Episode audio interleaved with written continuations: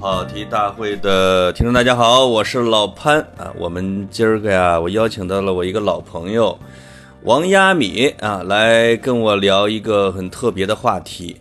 呃，王亚米呢是资深媒体人，我们也认识好多好多年了啊。这个很著名的科学松鼠会啊，王亚米那都是当时的灵魂人物，包括那个波罗科学奖啊，也是王亚米操盘的。这个在社交媒体上也都是很活跃，就是是大家非常敬仰的文艺女青年啊！欢迎王亚米老师。哎，王亚米，你你跟那个我们的跑题大会的听众打个招呼吧。呃，嗨，大家好，我是王亚米。其实我现在不能说是一个活跃的呃人了，我应该算是一个专业的抑郁症病友吧，就专业生病的人啊。现在对。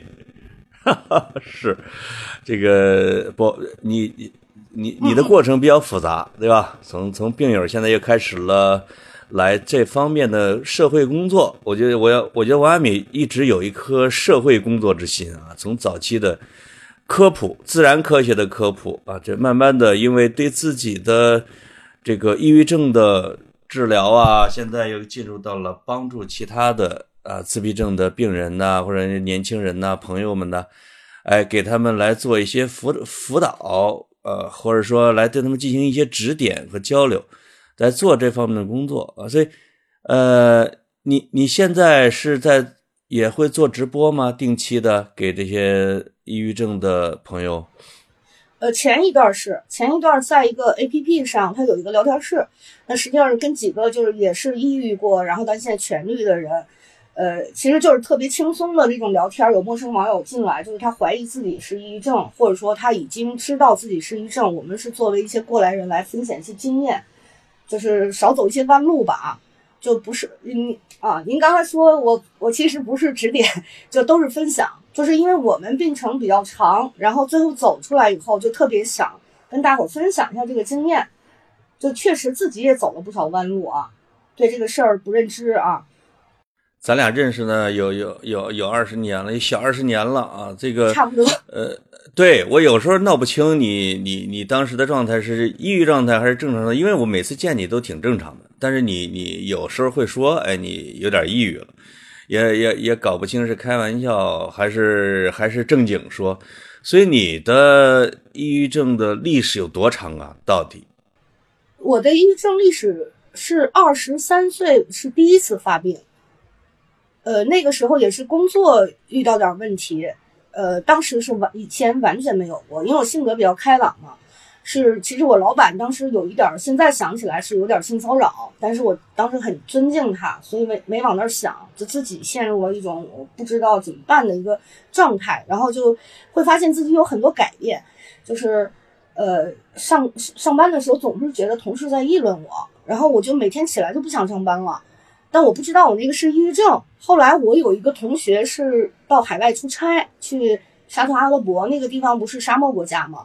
他就出现类似的症状。他姐姐正好是北医六院的大夫，所以他对这个认知比较早。那可能是二两千零二年吧。所以我们俩有一次吃饭的时候，他跟我讲，你这有可能是抑郁了。然后我就第一次到就是北医六院，北京的北医六院去挂号。哎，果然是。但是那个时候就是中度吧。就是应该是正常的，还能工作都没问题，但只是说脑子里的想法特别多，然后没什么精神，就是以以前挺开朗的，现在就不愿意见人了，也不愿意上班，都是硬着头皮去。当时大概吃了一个多月的药，就明显的好转了啊。然后之后吧，就是对这个事儿有一些认知了，所以再有呃，一般有一些诱因啊，就可能会。呃，抑郁一个阶段，比如说三，就是当时自己是知道我可能是又进入到抑郁状态了，因为我这前后对比是很明显的，呃，我就可能是及时马上就去看医生吃药什么的，就一直还都是比较顺利的，就是真正进入到重度的时候，可能就是最近我们没见面，就是疫情之前吧，一八年开始。就是在之前看见您的时候是中度，因为我对这个事儿认知比较清楚，就是我抑郁的时候我能按时服药啊，我也没太当回事儿。直到到重度的那个时候，我觉得是，呃，就真的是那时候陷入了整个特别黑暗当中，就怀疑自己好不了了。以前不太当回事儿啊，大概是这么一个过程。所以这断断续续二十年了，就是最后最近这几年是比较严重的。是，所以所以你像老早的时候，以前啊，就是那个饭局的时候，那这真的是你在那很活泼。后来有一段时间，这个我们家门口那边有一个二十四小时的茶婆。对对对，你那个昼伏夜出的生活就开始了啊！有时候要陪着你在那个茶婆里边吃一会儿，这个那时候还是没啥问题的，是吧？那只不过生活方式嘛，对对对或者作息方式，对啊。后来咱们再见，那就是你创业，我也创业，我还是你的甲方。对对对，哎，是不是我给你施加压力太大了？呃，不是不是，呃，那哎，我当时我老板还说呢，嗯，我老板说别让王亚米这个太焦虑，太累着，没事儿啊，能干多少干多少，因为他看着你这个急赤白咧的啊，就是对吧？一心要帮着我们把工作干好，嗯。呃，那这个那阵儿压力大，嗯，应该大。你是老板嘛，嗯，我觉得当时是一个超出自己能力天花板的一次尝试，但是自己年轻嘛，之前比较顺，所以就是总是处于一个比较顺利的状态。就是之前在松鼠会也有很难的时候，但是其实我负责的不是整体的事务，就是比如说做一个大活动，那这个我行。创业它是一个全方位的，它包含财务管理，这全都是新手。哎呦。但我就自己，尤其你那两个手下还不省心，就是都都是创意的天才，但是都不是 大家都都不是那种就是有过太多商业经验的，个性鲜明。对，呃，我觉得就是当时是没有自知到，就是自己把自己想的还是太强了，所以就是慢慢这个压力来了之后，他又又发了一次抑郁症。但是那个时候，这次是跟认知有关系了，就是我发现就是呃已经。好像靠这种吃药已经解决不了了，就他会越来越难受，越来越就是我每天就不想面对，然后也不想出门，就这种，然后我就我就下了一个狠心，当时是也是开开了，就是接受了心理咨询嘛，然后嗯，咨询师其实在指出，就是他他倒没有直接评点啊，但是也确实让我意识到了，就是我过去的这种生活方式是不对的，就太要劲了，太完美主义了，所以当时一咬牙就把公司给关了。就是我可能要开开始找我自己了，就是我不能再这样下去了啊，所以说，哎，那公司到了最后赔了赚了？呃，赚了肯定还是赚了，就多谢大家捧场，还赚钱呢，对，厉害厉害。我有点好奇哈，就是你说有半年的时间，就甚至有起不来床的那种状态，嗯，就是你能够描述一下吗？那你怎么过呀？就是怎么活呀？就是当时因为还是赚了一点钱，赚了一点钱，然后也是因为。多年抑郁症嘛，所以比较了解了，呃，所以跟家里人也都说，包括最好的朋友也说，我说这一段时间我不想见你了，因为他们那个时候还不太理解，就一八年甚至更早吧。对，对。我当时是一个，就是我公司原来的会计，我等于帮他租了一个房子，然后付给他就是还是工资。我说你这样，你就是剩下的时间，你就是每天给我，呃，做两顿饭，然后我还有一个。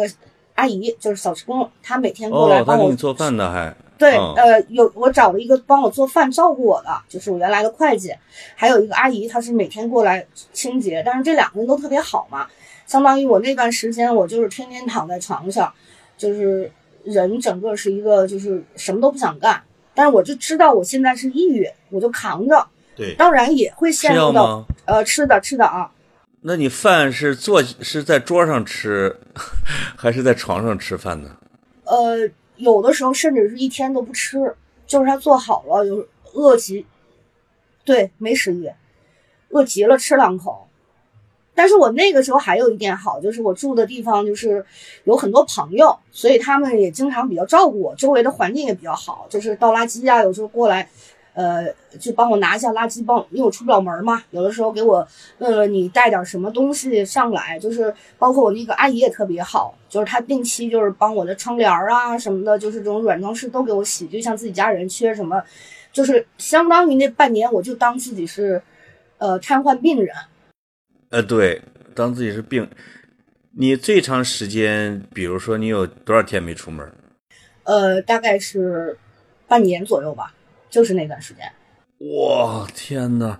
那会加重病情吗？你比如如果不出去的话，当时是我记得有一两次事件是特别紧急，比如说朋友出了什么事儿，就突然是你挣扎着起来了，就是啊他好像一下子来了那个应激了，就出去了。那平时如果没有事情发生的话，就让我出去就，我现在我甚至都不太理解为什么那时候出门那么困难。然后咨询师也不是特别理解，因为一般都会有诱因嘛。那我我现在就完全不是那个状态，我甚至有点不能理解我当时的自己啊。也就是不仅是出门的事儿吧，就是包括打电话，可能任何的只要需要行动力的，可能都很艰难。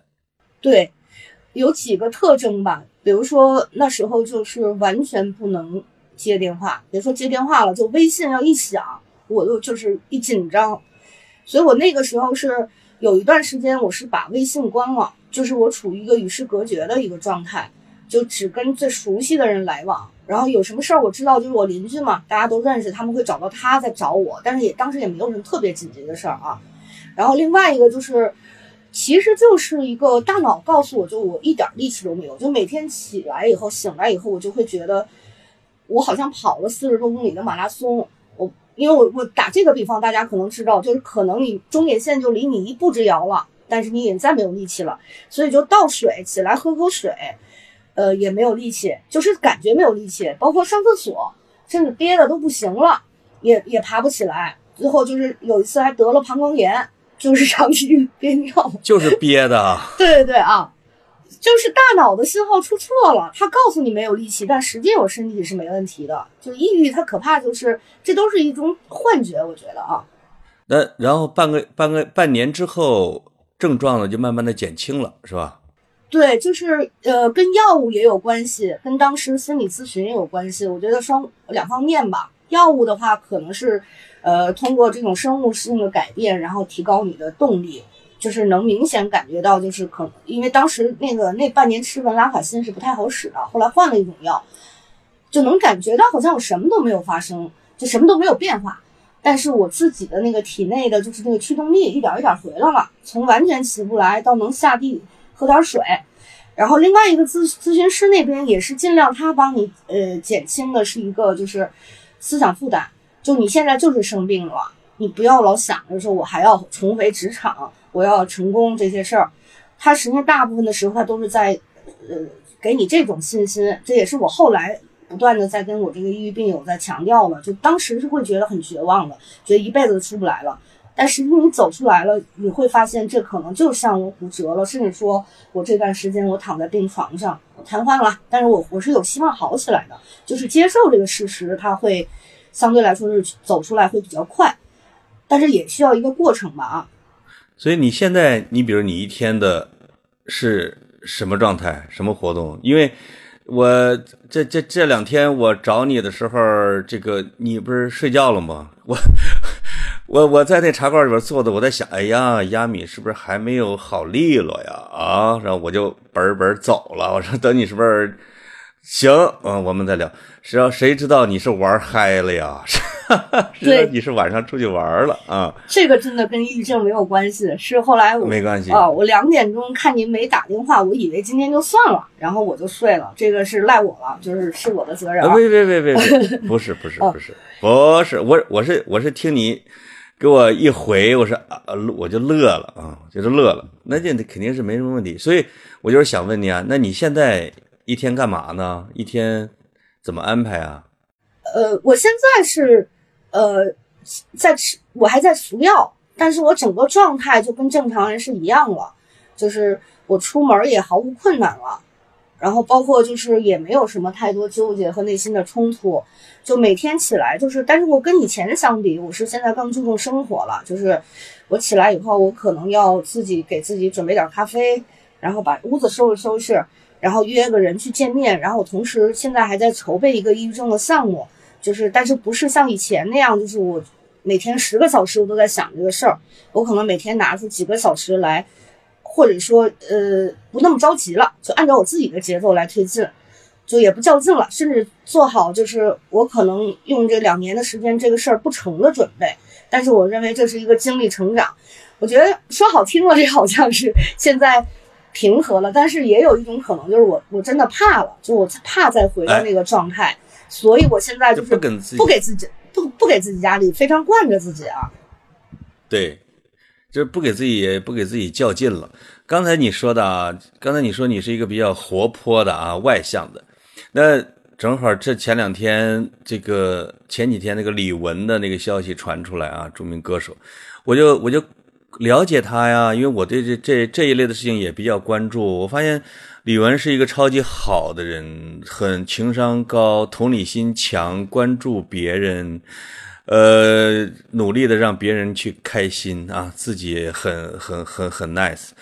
哎，那往往是不是这样的人，他有会有得更高的概率呢？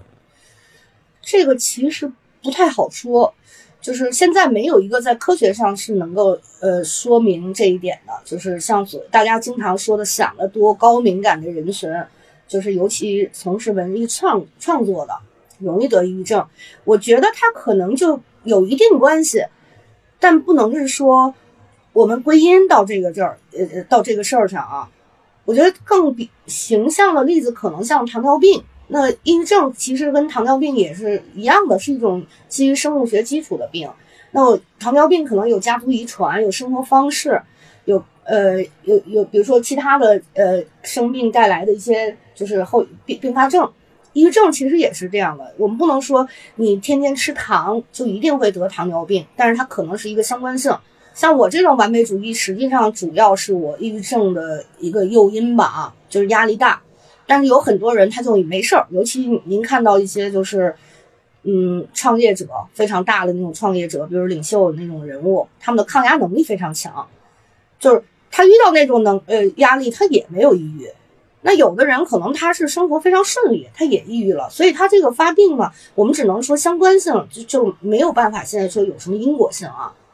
那有一直有一个说法，我觉得这肯定是一个又是一个值得辟谣的啊。这个说自私的人和坏人不会得抑郁症，因为因为他们只考虑自己，不考虑别人，会有是这样的吗？这个我因为我不是专业的啊，我只是说据我的观察和了解啊。不是这样的，就是我也看到很多就是以自我为中心的人，他也会得抑郁症，尤其尤其抑郁症啊，我们讲的是症，不是抑郁情绪。他在有一些疾病，比如说甲减，比如说脑卒中，就是发这些得了这些病之后，他又发抑郁症，他可能是生理层面上的事儿，这跟他性格就完完全没有关系了。包括常见的一个误解，说穷人不得抑郁症，这也是，呃。这也是不不是这样的啊，就是说你说的这个，我让让我想起来了，因为说什么呢？因为这是一个很普遍的说法，说因为这个是关系到为什么青少年的抑郁症会高发啊，因为上升的很快。那么有一种观点就是说，以前咱们小的时候啊，经常说我们六零后、七零后，像我这种，天天为饿肚子发愁，能找到一点吃的就很容易满足，很开心。现在的孩子呢？永远不知道满足点在哪儿，因为他吃的随时都在，他要的物质随时都在，于是他早早的对人生就产生了困惑呀、迷惘啊，或者说他不知道该怎么让自己开心，他就抑郁了。好像说穷人不容易抑郁，富人容易抑郁，什么是不是从这个说法来的呢？可能是。呃，青少年抑郁症我不是特别了解，我只接触过一些高中生或者大学生，呃，包括我自己可能在教育公司做过嘛。我是首先有一个数据是八十年代，大家普遍认为那个时候人是比较幸福的。其实，呃，这个数据的来源我我记不清了啊，是，但是我看过这个资料，相对来说我们发病率并没有上升那么多在成年人群体，但是，呃，青少年的话就上升的比较高。但是他不是说，因为他人生没有目目标，就是我们从抑郁症的发病的一个诱发因素来讲啊，就是可能是压力是一个很大的一个诱因，压力源。没错啊，那可就像围产期抑郁，当时我做这个项目的时候，收了两万多份问卷，会发现。在围产期抑郁，这个发病率是要比正常抑郁症高发要高很多的，因为围产期什么什么产期抑郁？围产期就是我们以前叫产后抑郁，现在我们都说叫围产期，因为从怀孕开始就已经可能要面临得抑郁症的风险了。那嗯嗯，它这个为什么发病率这么高呢？是因为怀孕到生产之后呢，它有非常非常多让那个孕产妇，比如说是激素的极度变化，然后有婆媳关系，然后有生理疼痛，有就是她对这个孩子的健康的担心，就整个生活轨迹的改变，甚至说我是不是丢了工作，还有我对人生这个是身份变化的一些所有的这些东西。加在一起压到这个人群身上，所以它的发病率可能高达百分之二十。那正常人群可能压力就陡增。对，就是百分之五到六。那我不是特别了解青少年啊，因为没有孩子，但是我观察到现在青少年的整个就是学业压力非常严重。那是不是我猜想是跟围产期抑郁一样？这个是一个诱发就是青少年抑郁的一个非常大的一个原因啊。你说的很有道理，因为当青春期和他的额外的压力并行到一块儿的时候，他他他的诱因就会变得非常大。我有一个朋友是做抑郁症研究的啊，他做过一个一大一个大规模的问卷，是什么呢？是对中国的大学的新生入学生半年之内的新新生来进行来进行问卷调查，发现百分之四十的啊，哦，这么高，百分之四十的新生，就是新进大学的学生。是有抑郁症倾向的，是有抑郁症倾向的，但是这个也也不能说那么大型吧。但是这是个论文，它至少在海外还发表了的啊，这说明还是被认可的。这个这个，我觉得是对青少年的，因为他不少是有一部分当然是对大学生活的不适应，也有一部分实际上他的青春期和他的高中时代还没有完全过去吧。包括我们周边知道的不少，因为。包括这种培训班呐，现在尤其这些年来，大学的独木桥越来越严重。呃，我的身边，我的同学朋友都发生了一些高中时期的孩子的悲剧，有的是不行了，有的是有的是有自杀的，或者有完全，哎呀，失去了学习能力等等，不得不就医，或者不得不家长带着就去了别的地方等等。这个这个增加的数量还是很很猛的，嗯，这所以我想问你啊，亚米，就是抑郁症有多普遍呢？你那个妊娠不是你那个怀孕期的两万份问卷已经吓我一跳了，就是大家的回应这么热烈。那你据你的了解，抑郁症大概有多普遍呢？有人说中国百分之十都是抑郁症倾向的，你觉得呢？呃。现在这个数据唯一算是权威的数据是二零一六年，就北医六院的院长黄月群老师，他花了得有十个多亿做这个项目，做整个中国精神障碍的，就是流行病学调查。他那个数据是第一次，就是大规模的科有科学性的做的。那我就觉得这个是可以值得参照的。那个时候是大概是百分之五到六吧。那精神障碍哪年啊？那是一六年的时候，他可能大概做了五年吧，这个整个这个调查啊。然后我看他前一段又又又呃，在疫情之后他又发布了一份，但我没有仔细看那个数据。我之前就我的观察，他应该跟糖尿病的人群差不多，就是百分之五到六，他可能在特定的人群当中。呃，像青少年现在就高发或者围产期，但是属于一个人群普遍来讲，百分之五到六这个是准确的。但我们说的这已经很普遍了。对对。但我们说的是抑郁症，不是说抑郁情绪，就是因为大家可能对这个事儿的误会，老是说，呃，我我我也不高兴，我也可能早上不想起，但是可能很多时候这是一种情绪。抑郁症它一定是一个，就是你靠自己的意志力解决不了啊，你需要那个专业的去就医，去靠服药，还有就是说。呃，做一些心理咨询，或者说自己生生活方式，包括甚至营养一系列的一个调整，可能才慢慢能好，就不是靠你自己说我我咬咬牙就行了，就这是有区别的啊。所以，抑郁症、抑郁情绪，还有抑郁倾向，有抑郁倾向这个说法。抑郁倾向就是大家可就是我我我很少听医生这么说。但是我们可能聊天的时候可能会聊啊，你有抑郁倾向。对我的理解呢，就它有点类似亚健康，就大家可能这一段时间都在熬夜加班什么的，那你会感觉到我嗓子不舒服，就容易呃上呼吸道感染是最常见的，有人牙疼，有人可能就得了肺炎了，这都是免疫力下降。这是身体的免疫力，我我们老说这个是，哎，你最近免疫力下降，会有上火呀什么的这些。但情绪其实也是这样，就最近可能遇到一些大事儿，那我情绪上可能也相应的出现一些什么低落呀、不想动啊，就跟抑郁症那些呃表现很像。但是它这个阶段如果呃大部分的时候它就过去了，再往前发展可能就是抑郁症了，就一直持续不好啊。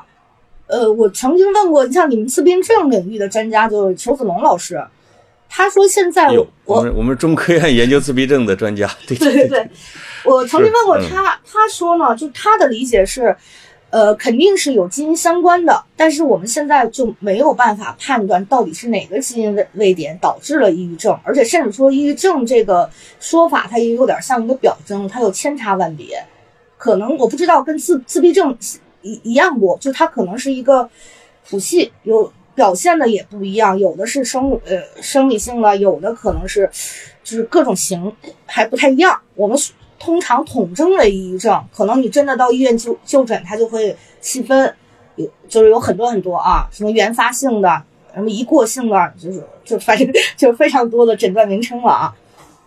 是你，因为你刚才说啊，八十年代的时候，那抑郁症少之类的，但是我对这个东西啊，真是太熟了，因为我从我小，从我懂事的时候，我妈，我妈就说自己有忧郁症，因为我们农村人也不懂，是吧？也不知道啥叫抑郁症，就说有忧郁症，当然也有一些引发，比如说他锄地的时候，有一条蛇爬上了他的锄头，给他吓着了。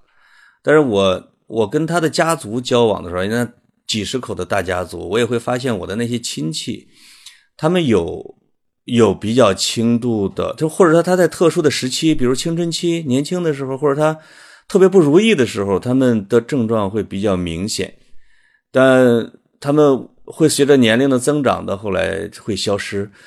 所以我就产生了，哎呦，这是不是一个遗传家族啊？有时候我还问他们这样的一个，他是比较普遍，比别人的发病率要高，但是呢，又不是一个我肯定就得，其实是啊，姐妹，我们她们姐妹七八个，也有的有，有的没有，所以一直也是一个，连科学家到现在还没有给出，就像自闭症的病因是一样的啊，我感觉没有给出确确切的答案。对，从脑神经科学的层面来讲，就是起步太晚了，所以我们就很难，就甚至说抑郁症现在是说缺五羟色胺缺乏呀，这些都是假说。我们只能说它肯定是基于生物学方面的疾病，但是不不太会像是糖尿病这个胰岛素的原理这么清晰。就具体到脑神经科学，它太复杂了。我们能观察到一些变化，就是呃，比如说抑郁症的时候，脑就是脑血流。速度是变慢的，然后有一些脑区是相对来说你能看见它是更暗淡一些，但问题是说它运作的机理、原理这些东西是目前是没有办法说的特别清楚的。但是我我但是我们从临床上来讲，就是这么多的病友啊，就吃药的话，这件事儿还是能够有效率。你甭管它是安慰剂还是说什么，它还是能够有百分之六十到八十的有效性啊。但你不吃肯定会更糟糕，就不吃可能就像是你这有一个伤口，你老不去治，它可能就越来越恶化啊。关于吃药这件事儿呢，因为我也我也经历过这样的一个病例哈，就是也有呃年轻人，比如说他在他不是太严重的时候，医生会建议他吃药，但是呢，就好像如果他没吃药的时候，他反倒有时候可能会有点笑脸啊，有点开，有的时候会有点开心。但是，一吃药之后，就好像进入了一种不悲不喜、比较迟钝、稍微有点呆，但是情绪稳定这样的一个这样的一个程度，会不会发生这样的事情？会，就是它肯定是对人的性格会有一些发生一些改变。那吃药这个事儿特别有意思啊，我经常会跟就是第一次去看病的朋友去说，我说真的是这个完全取决于医生的经验。就因为每种药作用到每个人身上，很多时候是不一样的。可能我吃这个药，就是副作用就基本没有；有的人吃了以后，就是可能三天三夜都不睡觉；有的人头疼欲裂，有的人口干。所以它是根据你这个副作用和你改善病情的这个平衡来帮你调整。然后一开始都是呃在出就是出现快速药物之前呢，都是要起码半个月起效，起效还得进行调整，就挺玄学的，所以很多人就坚持不下去。但事实上，就是这里面有一个最根本的东西，就还是要调整，就要相信医生，要大概经过一个呃要有耐心去等，不吃药。现在非常能够确定，就是说到重度的这个程度，不吃药是肯定不行了。中度和轻度呢，那确实也有，比如我肺炎，我没有上医院，我自愈了。但是我们想，这个轻度可能会好一点啊，就我最近不太舒服，靠身体自自制力。但是你到中度的时候，那就看你很幸运，可能会自愈不吃药。可能到重度的这个程度，真的就应该好好的对待了。就是我们觉得我一心就是看病，就是治疗，我一定能好，因为这跟绝症不一样。或者说说个残酷的，跟其他的疾疾病相比，抑郁症就是还是有有希望的啊。嗯，它不是绝症哦。没错，没错。哎呦，所以呢，对抑郁症的认知有时候会对抑郁症的治疗产生很大的干扰。比如有时候父母不理解孩子啊，或者说自己不理解自己的病情，比较羞耻啊，就对自己啊还要强颜欢笑。以及或者说家庭家人对这块的不在乎，或者说你怎么你你作是吧？生活这么好，你有什么不开心？哇，这个这个会让这个病走向严重的程度。你你你在你比如说你你你你跟网友分享的时候啊，你比如直你不是也也找了几位痊愈的啊自闭症的患者也做直播吗？那些找你们聊的那些有抑郁症的。他们是处在一个什么样的状况？是在治疗吗？或者说在不知道怎么办，或者说不愿意让人知道这样的状态呢？呃，每种情况都有。就是我的观察是，我们现在对抑郁症的认知，这个是参差不齐的。有的是一个可能就是相相对来说，像痊愈的这种，就是认知的非常清楚了，就按时吃药，按时治疗。然后他就能够带病相处，就像我得了糖尿病或者说我有哮喘一样。然后有的是呢，我我我知道我是按时就医，但是他还是有病耻感，就是大部分周围的人不理解，就是他他不愿意去说，或者说出来他不理解，还会他给他造成伤害。那也有一些是完全拒绝承认我自己有病，就是他会觉得这件事儿跟精神病、精神分裂一样，就是非常丢人。那就是他。呃，我觉得对抑郁症的认知是大家是完全不一样的，但这个其实是一个非常非常怎么说，就是应该要解决的问题。就是我们不断的在提抑郁症啊，就是媒体啊什么的，其实大家还是对这个事儿是充满了误解。我跟有得自闭症的人交流啊，就是有有他们就说我们特别烦。呃，你们或者是他们跟我们说的几句一些话，我说什么话呢？比如说，你振作起来啊，你振作起来。他说这不是废话吗？我要是能振作起来，我我就不得抑郁症了。啊，这这，那么我因为我不太了解这个，但是从你的角度讲，呃，从科普的角度讲，你觉得有哪些话是不应该跟自闭症说，或者说不应该怎么对待他们？跟抑郁症是吧？不应该跟抑郁症说啊，抑郁症，我嗨，我这又说成自闭症了 是吗？这是自闭症专家啊。我 嗯，在这件事儿上，我是这么看的。我是我个人啊，是不太喜欢这种我们老是强调对抑郁症患者特殊对待，不要说哪些话。我觉得它跟其他的疾病没有什么太多的区别。就我们最重要的还是对这个病有一个认知。然后我们从抑郁症患者本身来讲，就你像。呃，日本有个森田疗法，它是七十年代就开始研究，叫顺其自然嘛啊。那我们自己从认知上也要了解到，就是说，我们周围的人是不理解这件事儿是非常正常的，他们说这话也是带带着对我们好的目的。那我现在就是接受不了这种话，那我尽量隔离你，我少跟你接触，这是可能是保护自己。另外一方面呢，我就觉得可能最最可怜的是抑郁症的家属们，就事实上。它和其他疾病是一样的，就是家属们现在给赋予了太多的要求，就包括现在青少年的父母一得抑症，好像说一个病孩子后面是一个呃生病的家庭，我觉得这肯定是一个不公平的。就是这个事儿就像是一个不幸降临在每个家身上。我们抑郁症可能是这么多的人，比如说我们就说一亿人，但他的家属可能有四五亿人，还有朋友替他担心操心的朋友。其实我们更多的应该告诉大，就是这些家属们应该怎么去调整自己。就是因为很多人在陪伴抑郁症过程当中，他可能自己压力大，他也得了抑郁症，甚至说还有一种可能说，我我们每个人都是潜在的抑郁症患者。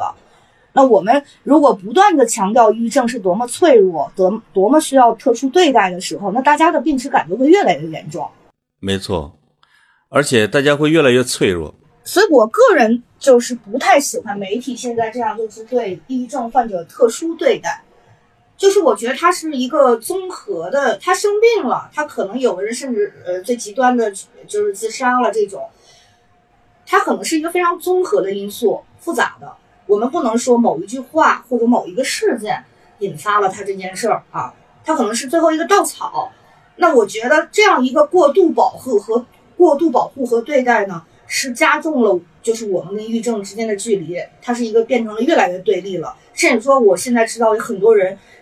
因为把抑郁症等同于脆弱，是需要被特殊对待的，所以现在得了病也不敢跟其他人说，甚至他自己曾经说过这种话，就是说：“哎呀，你们就是闲的。”那么他现在他得了以后，你能明白这种心情吧？啊，那懂了，那是当然不好意思跟，也或者是羞于跟别人讲，对吧？对，这方面，呃，在一有一些国家还比较好，就甚至连精神分裂大家都能接受，这是一个，呃。这是一个疾病啊，那我们这种病耻感在慢慢消除。我觉得还是用一个平常心来对待。虽然说我这话说的有点轻飘飘的啊，但确实从整体的角度来讲，就是我们越把它看成一个病，去积极面对它治疗，可能才会有走出来的希望啊。我觉得呃，这个是一个趋势，就不光是抑郁症啊，包括自闭症。这自闭症有大量的很优秀的专家。他们就说：“你不要把自闭症看成一个特别特殊的一种病，它有时候甚至是一种多样化的人格类型的一部分。”是的，是的。呃，有的有的专家就在推广这种理念啊，就是大家是都是特殊的人群，实际上啊，对吧？嗯，都各有特点，呃，都需要对待或者都不需要对待，你就平常以待之。在这点上，我还是很佩服你的，你真是一条硬汉，就是。你你你在自己严重的时候你就闭关了，除了当然还科学的服药啊这些的，就是你也不会特别那叫什么敏感到，比如说提都不能提这事儿，在这点上，我觉得你还是比较开放的。呃，跟我做科普工作有关系，就是对这个事儿了解的越清楚，呃，就能越能应对。其实我觉得现在很多很多我接触的抑郁病友啊。就是因为对这件事儿还是不认为它是病，还是认为自己我能够靠我自己的努力走出来。其实反而这是一个非常大的一个，就是在你生病的时候多一个负担。就是举个例子，就是比如说骨折了，大家都知道说我现在不能走，不能跑，我就会安心的躺着。但是在抑郁症的时候，大部分人都觉得我还能有口力气，我还能起来，我还能上班，还能坚持，是我自己不行。这个误区导致了很多人，就是他明明在发病期间还给了自己多很多压力，相当于是额外的给自己增加负担。那这个可能只能慢慢的来，就是大家不断不断的强调说这是一种病，然后他会有什么什么，从心理上真正把它当成是呃病，然后或者我自己也知道我在生病，然后我的注意力都在我自己身上，就是我养病。那我得了其他疾病，我要在医院里住院，我是虽然着急，但是我我我我是能够。等待的抑郁症也应该一样，就是我们给自己一点时间，让我在这个半年、一年的时间里好好对待我自己。它是一种病，我们要把自己当成病人。那我好了以后就是正常人，我也不能说，那我比如说我进过 ICU 出来，我就我就不是一个正常人了。我甚至可能还更敏感了，死里逃生。我觉得大家有这种心态，可能就会相对好很多，对减轻我们对这个抑郁症的。负担吧啊，我觉得其他其他疾病也是一样的啊。有时候我们抑郁症的这个人的特殊的压力啊，是不是有时候也跟我们的文化有关系？因为我们的文化里边啊是敬佩强者啊，就是经常要要看不起弱者啊，就是就这一直倡导这样的东西啊，就是对软弱这件事情呢，觉得哎呀，要以以之以耻，而且我们还经常嘲笑我们有时候看美国呀或者西方啊一些家庭啊，比如他哎。这个说美国人有点什么小事儿，就带着媳妇儿俩人痛哭流涕的去找咨询师，去去给那忏悔去了，是吧？等等等等，我我怎么了？怎么了？怎么？包括这个呃，也是有的，一有点什么大病小灾就找心理咨询师，说我是不是有抑郁啊？过一遍。哎，我觉得这种是一种科学的方式，哎，这种你你提前筛、提前聊、提前解决，在萌芽里边，这才能减少它的发病率啊。是不要硬撑着，是吧？是的，是的。或者整个的是，嗯，确实，整个社会也别强调那种狼性强强者文化。你你弄得大家好像有病的都要被淘汰，那恨不得就这样的一个东西了啊！在公司里边，你如果说谁要得了抑郁症，有的人就就说：“哎，你要不回家吧？” 就是就进行了这种，或者说大家哎都别惹他，什么什么之类的，那一下就给特殊化了啊！对，反倒不利于他的治愈。确实有会有一些比较 nice 的老板或者比较科学的老板，他会来问我，他说：“你看我的就是得力的助手，或者说我员工得了抑郁症，该怎么办？”那我个人给的建议都是，就是说你想想他得了别的病你怎么办？就是你把这个事儿分开啊。他如果是现在得了，比如说肝炎，那他也会影响工作的。那么我觉得就是你你就把这个事儿就当成他生病来处理。你不要说他是抑郁症，你就要说格外的说他完不成工作，你就好像要网开一面，这样对其他的呃职就是其他的员工也是不公平的。然后甚至说从老板的这个角色，你好好去跟他谈说这个事儿，你这段时间就休息，可能回来的时候我再给你保留这个位子，可能对他来讲也是一种好的呃情况。就是啊，我觉得这种是可能相对来说对双方都好的啊。包括家人也是，嗯，是那个在抑郁症里边有一个词啊，叫做反刍。我看现在出现的频率挺高的，这个是什么意思呢？反刍是吧？就像就牛吃进东西再吐出来再重新消化那个，那在抑郁症里边它体现一个什么情况？这个在我身上就比较明显。我知道在我生病的时候。就比如说潘老师，您跟我说，因为你娃你怎么这么不靠谱呢？我就会可能一直脑子里在想这句话，就是哎呀，我是不是不靠谱啊？然后就会想很多事儿，就非常敏感。但是我我没说吧？我我的意思就是说，我会针对这些一句话，别人的一个眼神儿，会想很多。但是，但是。我好了之后呢，就能明显的感觉到你这么说，我说你才不靠谱呢。就是我完全，它也是一个症状。就我自己现在非常能明白，很多时候我的思维方式也是在生病期间变得比较奇怪，或者说特别敏感。呃，所以就是自己多多关照自己，就是我正常的这个想法是不是保持一致，也是比较重要的。比如练习一些正念。那你就大致是判断什么时候我是真的生病了。比如说我起来，我第一我本能的想法就是活着真没意思。在我正常的时候，我是不会这么想的。那么最近我是不是可能要发病了？我又开始有点状态不好了。那我可能就要格外注意。我觉得这都是一些信号吧。其实跟我们对待我们自己的身体是一样。比如说你哪儿疼啊，你你可能要注意了，或者说去医院检查检查，就是防患于未然是比较重要的啊。所以反刍这种东西，那只能是提醒自己，对吧？不要让自己习惯性的沉在这个里边去。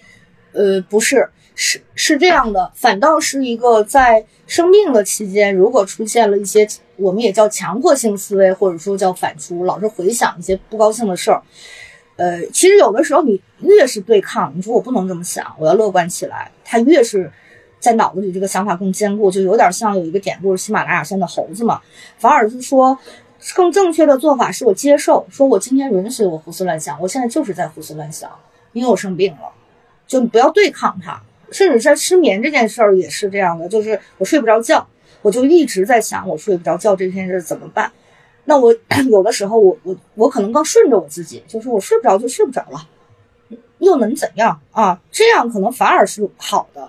就大部分的时候，我们不要跟自己的情绪对抗吧。就是有一些想法，我能知道我有这种想法，我允许我自己就就这个是非常重要的啊。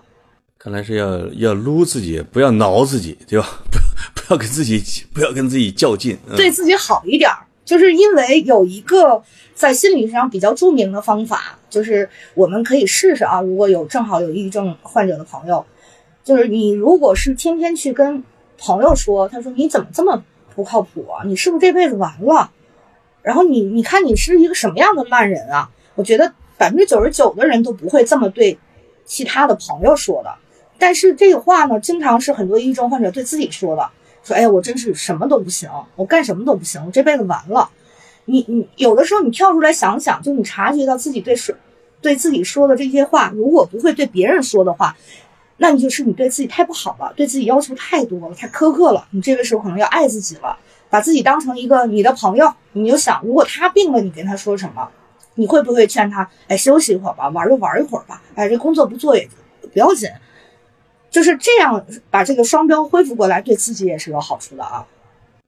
没错，没错，哎，这个说的是特别实用的。那你比如抑郁症病人有一有朋友这件事儿非常重要吗？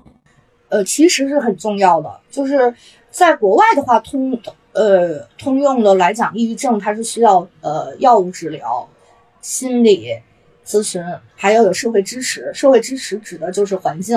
有朋友，有人际关系，呃，这里面有亲密关系，还有就是说社交关系什么的。那我觉得在中国可能大很多是亲密关系当中，因为大家不了解，他就会大家弄得如临大敌。我想这点可能跟自自闭症有一点像啊，就是还没有真正接受啊。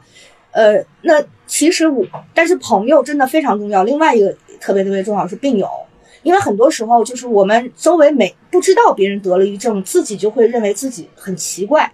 很不好，比如说我严重的时候一个月不洗澡，这件事儿我就充满了羞耻感，我就会觉得我怎么这么脏，我怎么这么，嗯。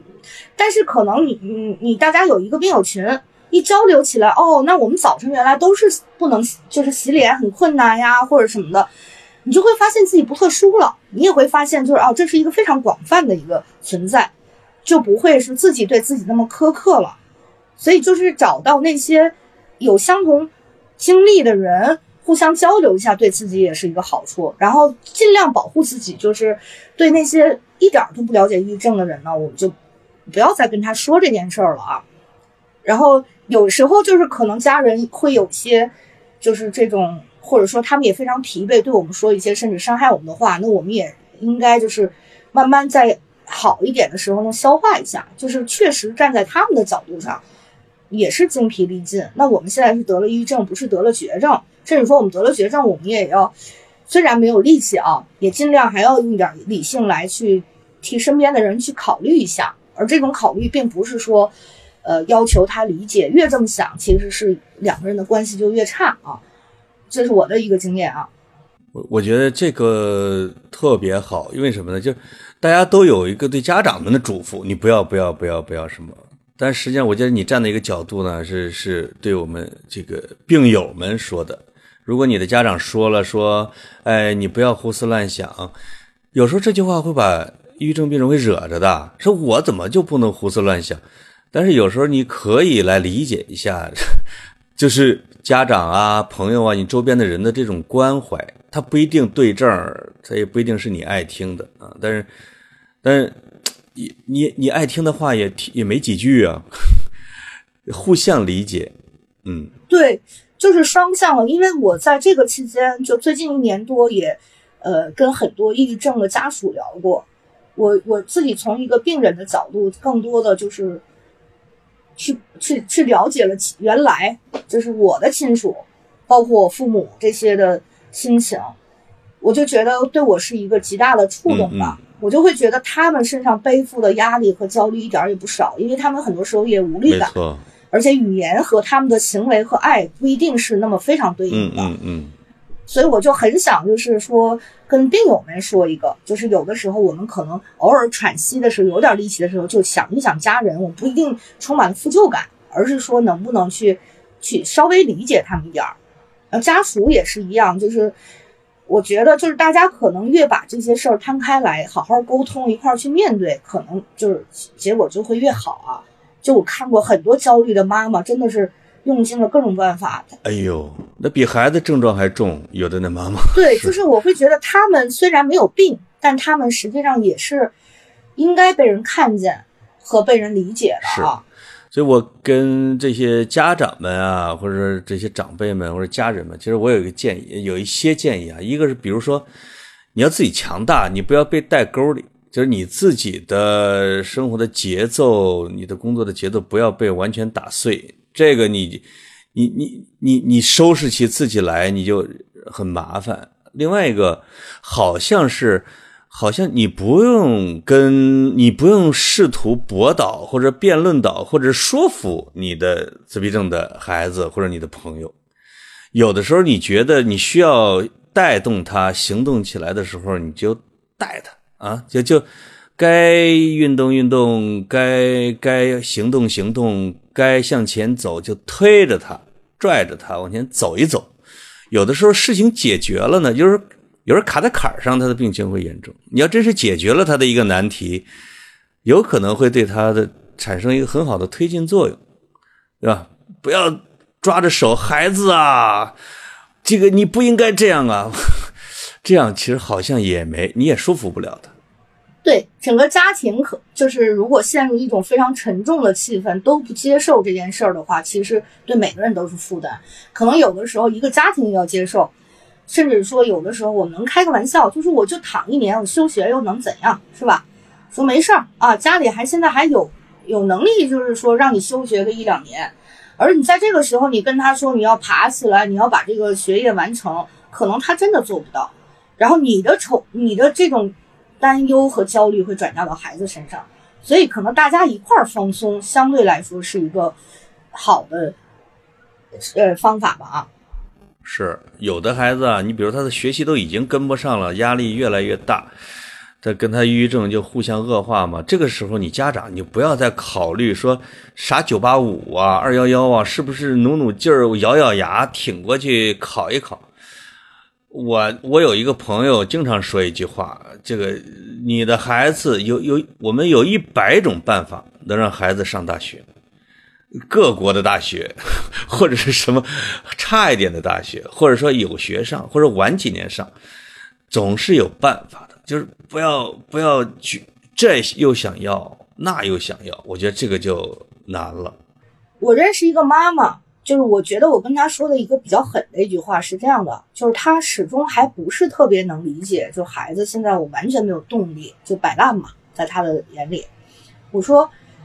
如果你你想想，你孩子得了急性白血病，因为我身边有这个，就正好我当时有一个朋友是急性白血病去世了，或者他现在得了一个非常重的病，不治之症，他现在在医院里，你还会去想他上大学的事儿吗？你肯定是说我现在去找医生，去想办法，什么各种治疗办法，就是说你现在还是不接受他是病，甚至他已经去了医院，然后医生给他开药，你还是认为他是懒。我说这样的话，就是说对你们俩都没有什么好处。你能不能就把他当成一个绝症来看？你你你帮他治病，你给他一年的时间，那这妈妈就半信半疑。妈妈因为本身是个要强的人嘛，那一点一点的等啊，那我觉得相对来说，妈妈这个压力卸下来了，孩子也卸下来，因为他也跟着着急嘛，他也不想说我毕业证拿不到啊或者什么的。我觉得可能抑郁症的家长呢，有的时候就给自己一点时间，给孩子一点时间，就是，但是我经常会说一句话，就肯定能好的。所以学生抑郁症啊，就是比这个上班的时候，他甚至要还要难一些，因为大家都在有点赛龙舟的这样的一个环境里面。像咱们这种啊，你我这种的，我们可以好了之后，我们再投个简历，我再找份工作。学生经常会就你赶不上这波呢，就感觉这大学就不行了。实际上不是的，我觉得给孩子一个重新开始的机会。你比如。他真的有可能是因为压力过大会导致，那你给他换个学校，你给他留一个年级，你给他上一个难度小的这种一个一个环境，对吧？你甚至给他去一个不需要考试和排名分数的宽松的学校里边，烂一点的其实也可以，其实其实也是可以的。那我还有一个一个问题啊，就是亚米，就是。呃，体育运动，甚至农业劳动，也就是说体力活儿，让让身体的运动对抑郁症的治疗或者是康复作用大吗？呃，这个是肯定是大的，就是呃，运动肯定是会能促进人产生多巴胺啊，就是让整个情绪往正向循环。但这里面最关键的一点，这是一句正确的废话，就是就像是您问我说，您跟我说，你说亚米啊，有钱就可以买房子是一样的，那这是真理。但是我怎么有钱这件事儿？是一个非常复杂和长期的过程，就是让一个比如说比较重的人，你告诉他运动是有好处的，他怎么去运动，这是一条非常漫长的路。所以有的时候我们特别出于好心的说，哎呀，你看我就是跑步跑好了，反而对他来讲就是又是给他提出一个非常高的要求，因为他可能现在要做到的是，我今天能做完一点小事儿，我今天把这个电话回了，我今天把这个 PPT 写了，就是甚至是一个大事儿，我再去做。运动，甚至说我们说很多正常人，呃，正常的人他都坚持不了健身或者跑步呢，我们就不要老跟抑郁症患者说这些话了。那因为肯定是有好处的，但是这个有好处他现在做不到啊。对，没错，就是他能动一步，你才能说这件事儿，是吧？得解决是有个层次理论的，嗯。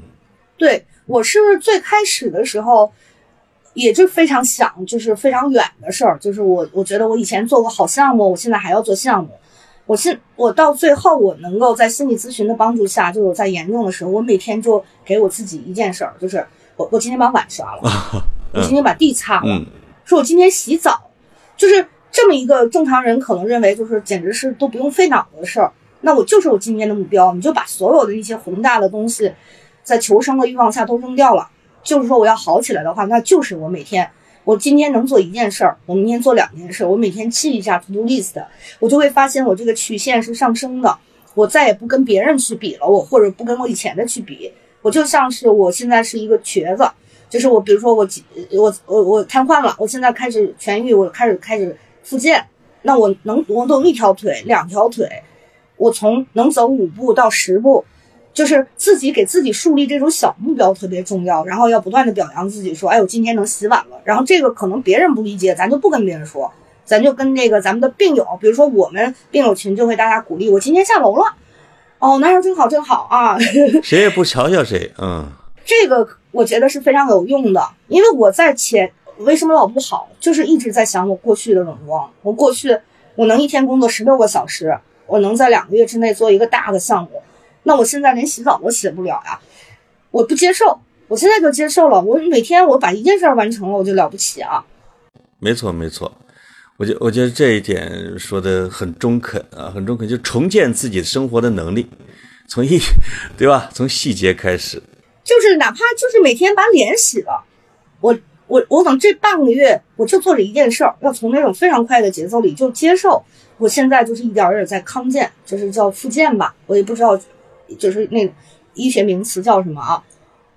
那你就会看到肉眼可见，就是你再回头看你这几年，比如我现在，我就会感觉到，哦，就是那个曲线，就是我如果把一个好的曲线来讲，就是它是一个带着波动，但是肯定是向上的。到现在，我可以说我今年上半年就是我比正常人，甚至还更有活力吧，或者更有动力。但我不焦虑了，就不像以前那样，就是天天特别特别焦虑啊。是，哎，那归根，我看你经常重复一句话啊。那么最后的时候，我问你，就抑郁症是能治好的吗？因为你一直重复，抑郁症是可以治好的，是一定能治好。我见过太多治好的人了，但是我们在生病的时候，我们都不相信这一点，甚至很多人可能会反驳我啊。但是在生病的时候，确实我能理解，但是确实有很多人，很多人。就是慢慢的对待，好好对待这个疾病，慢慢治疗都好了。现在，而且是说，甚至说，抑郁症好了之后，有一种说法又变得更豁达了。就是你经历过最痛苦的时候、最黑暗的时候、最不知道怎么办的时候，你都面对它了。那么，就你走出来以后，很多事儿就不是事儿了。可能这反而是对我们生命来讲是一个礼物吧？啊。那我们其实是不是就可以说，抑郁症是可以治好的？如果你能够这样、这样、这样、这样，是吧？这就是正确的方法呗。嗯，或者就是一定一定要接受我们生病这个事实。看来接纳自己这件事不是心理学上的一个口水话，不是，它是一个，它是一个真理。是的，是的啊。行，那现哇，咱俩一聊啊，一个小时过去了。啊，真的有还是有好多的问题。我们今儿个就先跟听众们啊，大概的唠一唠这些，实际上也是分享一些亚米对这件事的认知啊、经验呐、还有一些建议。我们跑题大会的听众，应该我觉得有个二十万、十万、二十万的，那这么一算下来啊，至少有一万。说按照你说的那个比例，真的有可能是有上万的患者，那么再加上家庭，就可以有四五万周边连带人群，所以它还是跟我们的听众是一个非常高相关的一件事。每个人，不管你的朋友还是同学，还是家人，还是什么，你你你的几步之内，好像都这有至少有这么一个抑郁症的朋友，正确的对待他们，关心他们。我觉得是很重要的一件事，非常感谢亚米，你最后跟大家嘱咐嘱咐，你觉得还有什么意犹未尽的想跟他们嘱咐的呢？呃，我其实是这么多年都是在做经验分享，因为抑郁症真的是一个个性化程度太强了，就每个人有每个人不一样的地方。我我说了很多可能有偏颇的地方，或者是我自己的经验未必适用您啊。但是有一点是肯定是不变的，就是我们还是。呃，真的怀疑自己有抑郁症或者得了抑郁症，一定要去找一个好的医生，就是就是用专业的治疗方法来面对它，就是找一些病友，可能更多的是起到一个慰藉和取暖。像我也是一个呃病友的身份，不是一个专业的身份，等请大家还是到专业寻求专业帮助吧啊。好，谢谢亚米，那我们今天啊就聊到这儿，大家再见了。好的，好的，谢谢您啊，潘老师。